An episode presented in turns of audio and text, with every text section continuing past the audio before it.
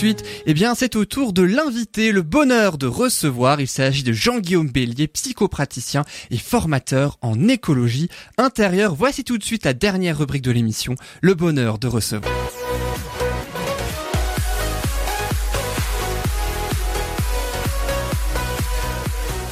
Et dans la rubrique Le bonheur de recevoir, nous avons ainsi justement le bonheur de recevoir Jean-Guillaume Bélier, psychopraticien et formateur en écologie intérieure. Jean-Guillaume Bélier, bonjour. Bonjour. Merci. Bonjour, Merci beaucoup d'être- d'avoir euh, attendu, d'avoir patienté et merci beaucoup d'être avec nous en tout cas dans ce studio pour Bulle de Bonheur.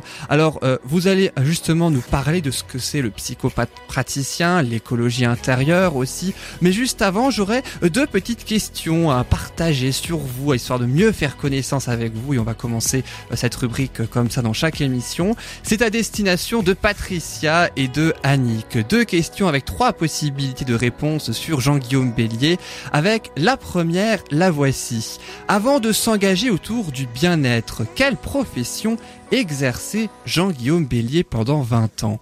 Est-ce réponse A, médecin généraliste? Réponse B, professeur d'histoire-géographie Réponse C, journaliste. Patricia, alors, Oh alors, est-ce que tu as une idée? Aucune idée, peut-être journaliste. Annick, qu'est-ce que tu en Eh penses bien, moi, je dirais professeur. C'est l'invité lui-même qui apporte C'est la, bonne réponse. Oui, effectivement, j'étais professeur d'histoire-géographie pendant 20 ans dans l'éducation nationale. Et pourquoi ce, revirement? Pourquoi être passé de professeur d'histoire-géographie à psychopraticien et formateur en écologie Je intérieure? remonte dans le temps, quand j'étais à la fin de mes études, juste après le bac, je ne savais pas trop quoi faire. Et euh, j'ai hésité entre la géographie euh, et l'environnement, les questions d'écologie, et tout ce qui touchait à la psychologie. Donc je, je me suis toujours intéressé aux questions de psychologie, et une fois que j'étais prof d'histoire-géographie, je me suis auto-formé ou formé dans des au sein d'instituts privés, euh, et puis par mes lectures, pour comprendre euh, comment fonctionnait le psychisme humain. Donc j'ai jamais lâché l'affaire. Et au bout de 20 ans euh, dans l'éducation nationale, je me suis un peu rendu compte, que- enfin je m'en suis rendu compte très tôt que j'avais un, un décalage idéologique assez fort. J'estimais qu'à chaque fois qu'on notait des élèves en particulier, on créait chez beaucoup d'entre eux un conditionnement de compétition. euh, et je ne voulais plus faire ça. Donc je m'étais préparé une porte de sortie euh, dès le début de ma carrière en me formant à la psychologie ou à la psychothérapie, ce que j'ai fait au bout de 20 ans en, en changeant de métier. Et vous ne Ah, comptiez pas rester, vous ne comptiez pas rester professeur d'histoire-géographie pendant toute votre carrière, si j'ai bien compris. Bah, je l'avais, je, je m'étais formé, j'avais pas envisagé de partir forcément. Il y avait des choses qui me plaisaient beaucoup, j'aimais beaucoup ce métier, mais il y avait des choses avec lesquelles j'étais en profond désaccord. Donc à un moment donné, c'est aussi aller euh, suivre la voie de ses rêves, suivre sa légende personnelle, et je sentais que j'avais des choses plus passionnantes à faire et que j'arrivais au bout de mes compétences en tant que prof d'histoire-géographie, même si ça me plaisait beaucoup. À la fin, j'avais vraiment l'impression de tourner en rond et qu'une aventure m'attendait et j'avais le choix de la suivre ou pas. J'ai décidé de la suivre. Vous aviez besoin d'autre chose, en quelque sorte, euh, de nouvelles aventures. Donc, Oui, oui, c'est quand on sort un peu de sa zone de confort que ça devient intéressant. Annick, tu avais une remarque peut-être euh, tout à l'heure, je t'ai coupé, non? Oui, euh, j'étais. C'était le fait que Jean-Guillaume dise euh, qu'il avait euh, déjà préparé sa porte de sortie euh, dès le début de sa carrière. Euh, et c'était c'était cette question que je Alors, voulais a- me faire préciser. Oui, c'est ça. Il y a eu aussi une autre raison, c'est que euh, on s'intéresse. Je me suis intéressé aux questions du psychisme humain parce que j'avais des traumatismes dans mon histoire personnelle, dans mon enfance. Et plutôt que les faire porter à mes, en- mes futurs enfants, à l'époque j'en avais pas, j'avais 25 ans, ben, j'ai préféré aller comprendre pourquoi euh, j'étais pas bien, qu'est-ce qui faisait que j'allais mal. Donc euh, je me suis occupé de mon psychisme, de guérir mes blessures pour aller mieux. Euh, Parce que simplement, quand on a des grosses blessures dans son histoire, on peut pas aller bien et, tout va mal.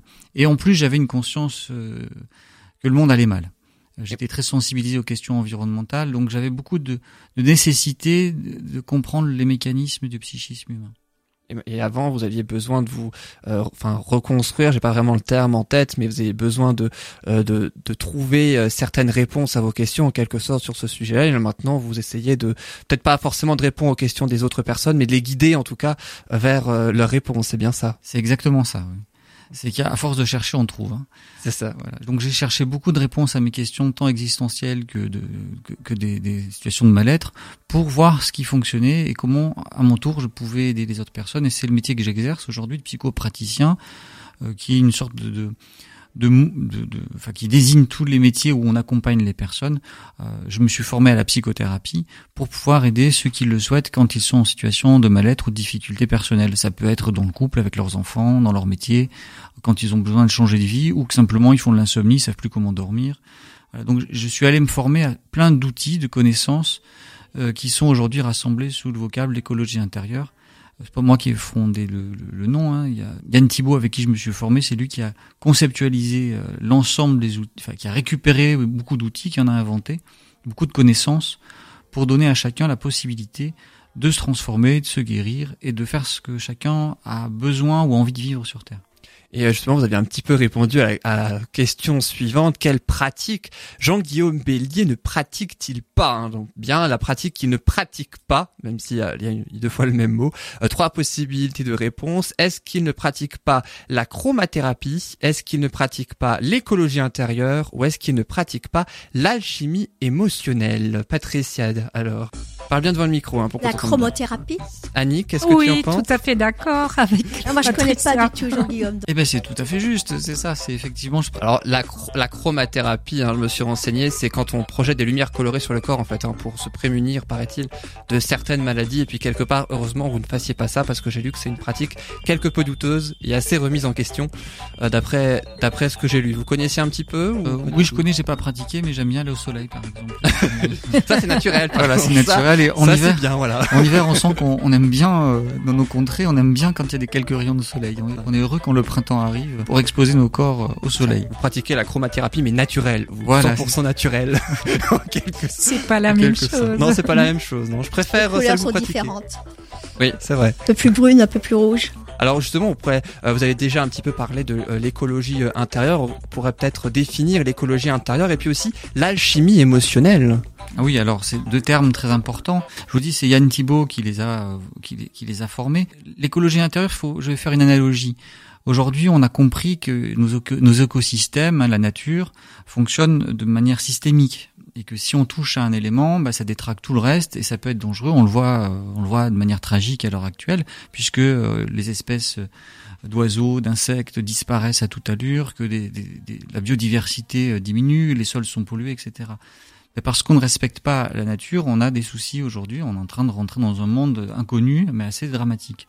Eh bien, c'est pareil pour le psychisme humain il y a des fonctionnements naturels qu'on ne respecte pas. Annick, tu en parlais juste avant. À force de faire la guerre contre soi, euh, de, de, ne pas écouter ce qui se passe en soi pour être euh, un bon guerrier ou un bon soldat ou un bon ouvrier ou un bon cadre ou un bon prof, tout, tout ce qu'on nous demande de faire, on en vient à se couper de, des fonctionnements naturels de l'être humain. Quand on observe les enfants, ils sont naturellement heureux, pour autant qu'ils grandissent dans un environnement sain. On les voit enthousiastes, heureux, ils se lèvent le matin, ils sont toujours joyeux. Eh bien, c'est cette nature-là que l'écologie intérieure cherche à retrouver, cherche à réactiver, en donnant les clés, en donnant quelques clés qui permettent au mécanisme naturel de s'activer et d'avoir lieu. Et euh, l'alchimie émotionnelle, c'est une une pratique euh, où là, où, là comme ça, ces deux termes sont peut-être, j'allais dire, un petit peu barbares dans le sens où on sait peut-être pas forcément ce que ça veut dire. C'est très ésotérique l'alchimie émotionnelle. Alors c'est Yann Thibault qui a fondé le terme et il fait référence aux alchimistes du XVIIe siècle qui cherchaient à transformer le plomb en or. Et je crois que là il donne une réponse et c'est une réponse clé. C'est-à-dire que la véritable alchimie n'est pas une alchimie qui cherche à transformer le plomb en or, c'est une alchimie intérieure qui va transformer nos émotions perturbatrices ces émotions qui nous gênent tant, qu'on appelle négatives, euh, la peur, la colère, la tristesse, qui ne sont que des indicateurs instantanés d'un problème qui, nous, qui survient euh, à un moment donné. Et ces émotions-là ne doivent durer normalement que quelques instants. Et l'alchimie émotionnelle est le processus naturel par lequel une émotion perturbée, peur, colère ou tristesse, tristesse pardon, se transforme instantanément, quasi instantanément, en quelques minutes, quelques instants, en euh, son, sa correspondance. Donc par exemple, la peur se transforme en sagesse, la tristesse en joie et euh, la colère en puissance, en énergie de vie. Et bien ça, ça, cette alchimie émotionnelle, c'est un mécanisme complètement naturel, biologique si vous voulez. Il y a un éthologue américain qui s'appelle Peter Lewin qui a observé ça euh, chez les, mm. euh, chez les animaux, en particulier chez les gazelles. Réveiller le tigre. Oui, c'est ça, Réveiller le tigre. Son ouvrage, il en a écrit d'autres, mais c'est le plus connu. Et euh, dans, dans, dans, dans ce qu'il explique, c'est que tous les mammifères ont un mécanisme naturel de régulation des émotions euh, de, peur, de tristesse ou de colère. Pour autant qu'on prenne le temps de le faire. Donc la gazelle, quand elle est poursuivie par les lionnes dans la savane, il a observé qu'elle se mettait dans un coin et qu'elle tremblait. Une fois qu'elle est en sécurité, elle évacue la peur, le stress. Mais nous, qu'est-ce qu'on fait avec nos enfants? Et qu'est-ce qu'on fait avec nous-mêmes? Quand on a peur Eh bien, quand on est petit ou quand on est triste, on nous dit arrête de pleurer, va dans ton coin, euh, arrête d'être en colère, ça suffit. Bref, on apprend non pas à être conscient qu'on a une émotion, donc ensuite à parler de manière consciente et à exprimer ce qu'on veut, exprimer ses besoins, on apprend à refouler. On est dans le déni émotionnel. C'est exactement ça. Euh, et poser la conscience sur qui nous sommes, c'est hyper important. Alors, et ça, c'est fondamental. Donc, pour moi, je suis ravi de pouvoir vous partager cette connaissance-là parce qu'elle peut changer le visage de l'humanité. Alors, c'est modeste et génial ce que je vous partage parce que euh, c'est un cheminement intérieur. Ça va demander à ce que chacun s'approprie ou se réapproprie ces mécanismes naturels, les observe chez les enfants. Et ça, ils font, eux, ils font ça très facilement. Ils sont pas bloqués. Euh, c'est nous adultes, c'est nous cette génération-là, peut-être la suivante, où on aura besoin, on a besoin de réapprendre à avoir un autre rapport à notre corps, à nos émotions. L'émotion n'est pas un problème. L'émotion, c'est la clé qui va nous délivrer de tous nos problèmes. C'est-à-dire qu'à partir du moment où on accepte d'avoir des émotions, qu'on comprend qu'elles sont des réactivations du passé dans la plupart des cas, ça c'est le deuxième point de l'alchimie émotionnelle, hein. à partir du moment où on comprend ça, il est extrêmement facile d'entrer en communication, de faire ce qu'on aime, euh, d'oser quitter un métier qui nous plaît pas, et au final, d'être ce changement dont tu parlais, et de... Là, pour l'instant, l'enjeu, c'est changer le monde pour qu'il nous survive.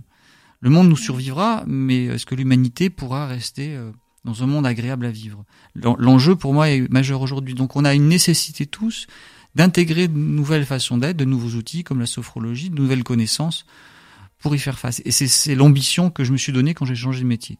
Je crois qu'on a exactement le même objectif. Hein. C'est de transmettre un maximum de d'envie de, de se changer intérieurement. Pour changer, pour, s'écouter, tout simplement. Alors, c'est exactement ça. Et moi, je pense qu'on peut le faire dans, au sein de sa famille. Ça, je le fais quand j'accompagne les personnes avec leurs enfants, dans les écoles, euh, dans, euh, dans les entreprises. On peut changer de rapport à soi dans tous les domaines c'est une vaste entreprise qui nous attend, mais qui moi me paraît passionnante. Alors l'autre point important sur lequel j'insiste souvent, c'est quand on a une émotion qui nous réactive et on est très en colère. Alors on a le droit d'être très en colère, il n'y a aucun problème. Simplement, au moment où on est très en colère, la partie les plus parties les plus archaïques de nos cerveaux, de notre cerveau, hein, le cerveau limbique ou le cerveau archaïque reptilien, prend les commandes, il nous met en mode de survie.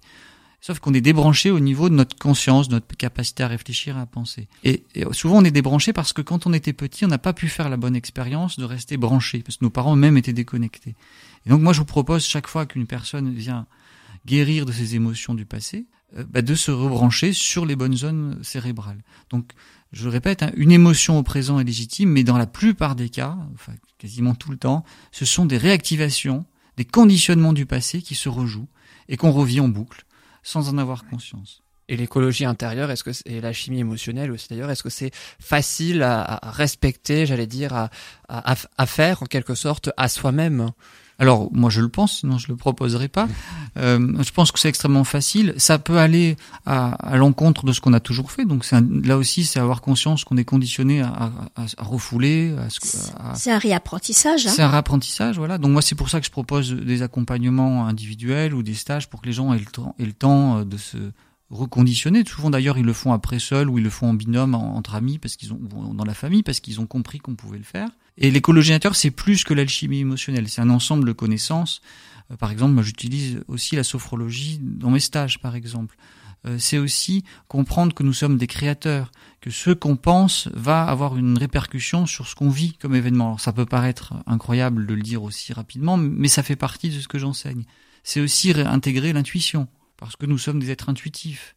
nous sommes des êtres de raison et d'intuition. Et les deux ensemble, ça fait des êtres normalement géniaux.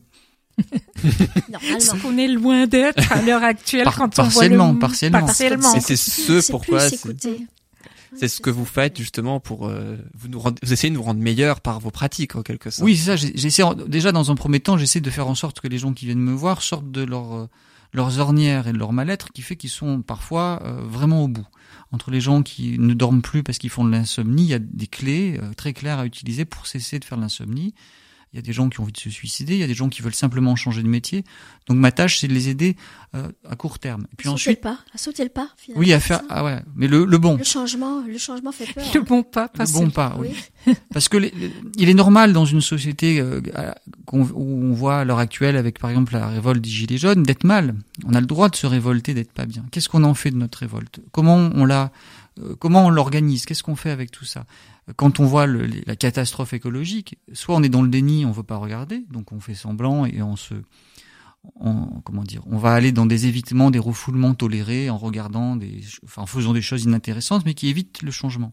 Soit on s'occupe réellement de ces émotions, de peur, d'angoisse, et on va aller sortir de sa zone de confort dans un premier temps pour faire d'autres choses. Et c'est ce que j'invite à faire. Et je pense que si chacun ose faire ces pas-là, on peut sortir de l'ornière dans laquelle on s'est mis collectivement. Ça va demander effectivement beaucoup de débats, beaucoup de réflexions, beaucoup de remises en question, de communiquer. une partie de l'écologie intérieure, c'est aussi d'apprendre à communiquer de manière authentique et consciente, comme tu le disais. Quand on arrive à... Moi, j'observais quand les gens guérissent de leurs blessures du passé, ils sont de très bons communicants.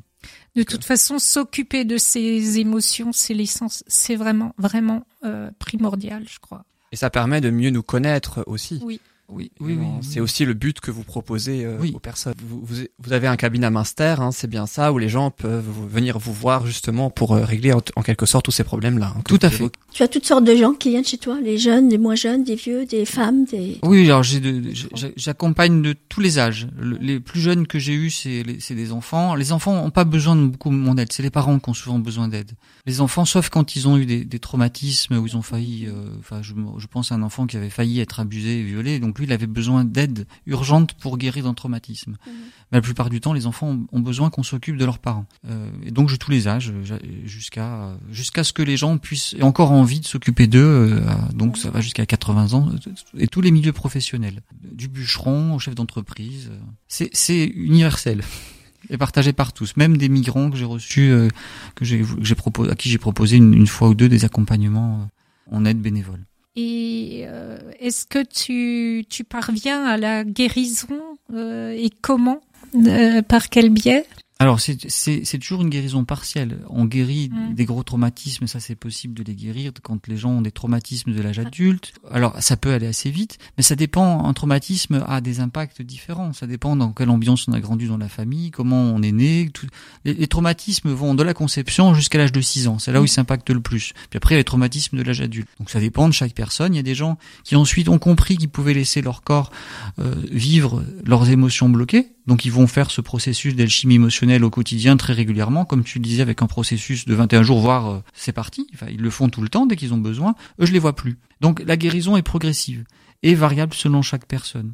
Et puis souvent c'est par palier, parce que quand on guérit des couches de blessures, on reprend de l'air, on peut enfin souffler, et quand on souffle, on peut accomplir à nouveau ce qui nous passionne. Et puis hop, un petit obstacle ou un gros obstacle arrive, et dans ce cas-là, moi je peux filer à nouveau un coup de main. Oui, c'est comme un oignon. On enlève la première couche et on a la deuxième couche. C'est ça, c'est ça. Euh. C'est ça. C'est ça. Et c'est ce que vous dites dans les dans les vidéos. Je sais que vous faites des vidéos sur YouTube, je crois. Est-ce que c'est aussi ce genre de choses que euh, vous dites euh, aux, aux personnes afin de toucher peut-être plus de monde alors, je, fais des vidéos. Les vidéos les plus explicatives, je, les plus claires, je vous les renvoie. Je renvoie sur Yann Thibault qui a fait des vidéos très claires. Donc, j'en ai pas fait d'autres parce qu'elles étaient complètes et je trouvais qu'il était parfait dans ses explications. Moi, j'aime bien faire des vidéos, mais c'est un autre sujet de gens que je trouve intéressants. Mais donc, j'ai des vidéos qui vont montrer des aspects intéressants. Par exemple, je, je trouve que Bernard Collot, par exemple, qui est un ancien instituteur qui a accompagné euh, qui a été instituteur en classe unique pendant presque 30 ans, a fait en sorte que dans, ses, dans sa classe, il n'y avait pas de notes, pas de programme, pas de cours, pas de sanctions, pas de punitions, pas de règles. Alors ça paraît incroyable.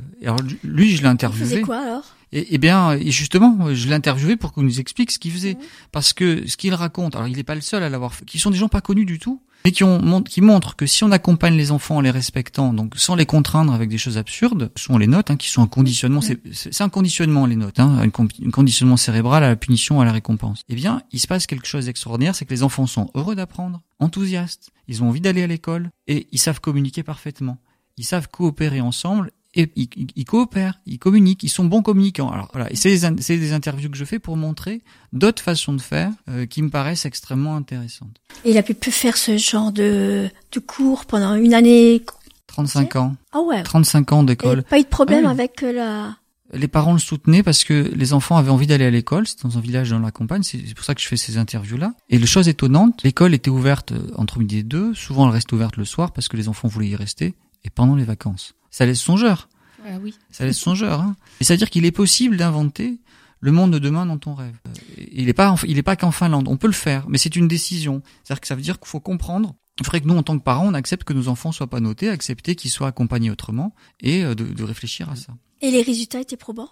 Alors oui, c'est ça qui est étonnant, c'est que les enfants, quand ils récupéraient la sixième, étaient des, des élèves, euh, Plus des performants enfants, que les autres. bah, pas forcément plus performants, mais au haut niveau. Ils savaient tous lire, écrire et compter. Ils étaient à l'aise, ils savaient apprendre, ils aimaient apprendre. Ils étaient surtout, ils avaient gardé leur curiosité. C'est ça que je, qui moi m'intéresse dans l'écologie intérieure, c'est de donner à nous adultes les moyens de redevenir ces enfants-là, Mm. ces enfants qui auraient grandi sur un terreau hyper fertile, un terreau dans lequel on se sent heureux de vivre et euh, où ça a un sens. Et on peut le faire, c'est-à-dire qu'on peut déconstruire, se reconditionner progressivement en acceptant nos émotions bloquées, en Et oui, et euh, c'est vrai que c'est un sujet euh, très très très vaste et très très intéressant. Malheureusement, on, on arrive au bout, mais c'est vrai que c'est quand même quelque chose euh, qu'on connaissait peut-être pas forcément. L'écologie intérieure ou l'alchimie émotionnelle, c'est pas forcément ce qu'on entend de plus euh, en, en- en ce moment, peut-être. Non, c'est Bah, c'est c'est, euh, c'est en quête de reconnaissance. C'est- moi, j'ai- j'y suis venu progressivement en cherchant, par, en, en explorant dans plein de méthodes de psychothérapie, en cherchant aussi du côté des traditions orientales. Aujourd'hui, on s'en rapproche. Quand on parle de la pleine conscience, on a le premier étage de la fusée. La pleine conscience, c'est une médiation. On est assis, on observe ce qui se passe en soi. Moi, j'ajoute une, j'ajoute plusieurs étages à cette fusée, qui sont d'observer effectivement ce qui se passe en soi, mais aussi analyser et observer ses pensées. Et par exemple, pour les gens qui font de l'insomnie, alors c'est concret. Hein, vous faites de l'insomnie, bah, vous observez ce qui se passe en vous. Vous voyez bien que vos pensées ne sont pas sont névrotiques, si vous voulez, ou sont tournent en boucle, tournent en rond. On répète la même Ça chose, on mouline. Et on mouline pourquoi? Parce que derrière, il y a une émotion qui est refoulée. Donc j'invite les gens à faire la première partie de la fusée, observer ce qui se passe en soi, analyser la nature des pensées et descendre encore plus profondément dans l'émotion qui est bloquée. Et laisser le corps faire ce qu'il a à faire. Pensez à la gazelle. Devenez pendant quelques minutes une gazelle qui tremble, qui, secoue. Ça va se faire tout seul. Et à partir de ce moment-là, l'émotion étant guérie, la pensée redevient une pensée lumineuse, claire et précise. Et on peut penser. On est fait en tant qu'être humain pour penser. C'est le propre de notre nature. Mais comment pense-t-on? C'est la question fondamentale. À, à partir d'où pense-t-on Si on pense à partir de nos émotions refoulées, on rumine. Si on se branche et qu'on guérit, hein, et donc on va se brancher sur un autre niveau de conscience, on va devenir des humains beaucoup plus éveillés, beaucoup plus clairs. Ça va être agréable de penser. Penser est jouissif. Si, euh, pour autant qu'on oui. À partir du bon étage. Vous développez aussi hein, euh, tous ces thèmes sur votre site euh, l'atelier de bélier.com. Euh, je le précise, vous qui avez un cabinet à Münster et vous faites aussi des formations à travers toute la France. Merci beaucoup Jean-Guillaume Avec Bélier. grand plaisir. Merci, merci beaucoup. Merci beaucoup d'avoir accepté cette émission et de nous avoir parlé de ces choses fort intéressantes.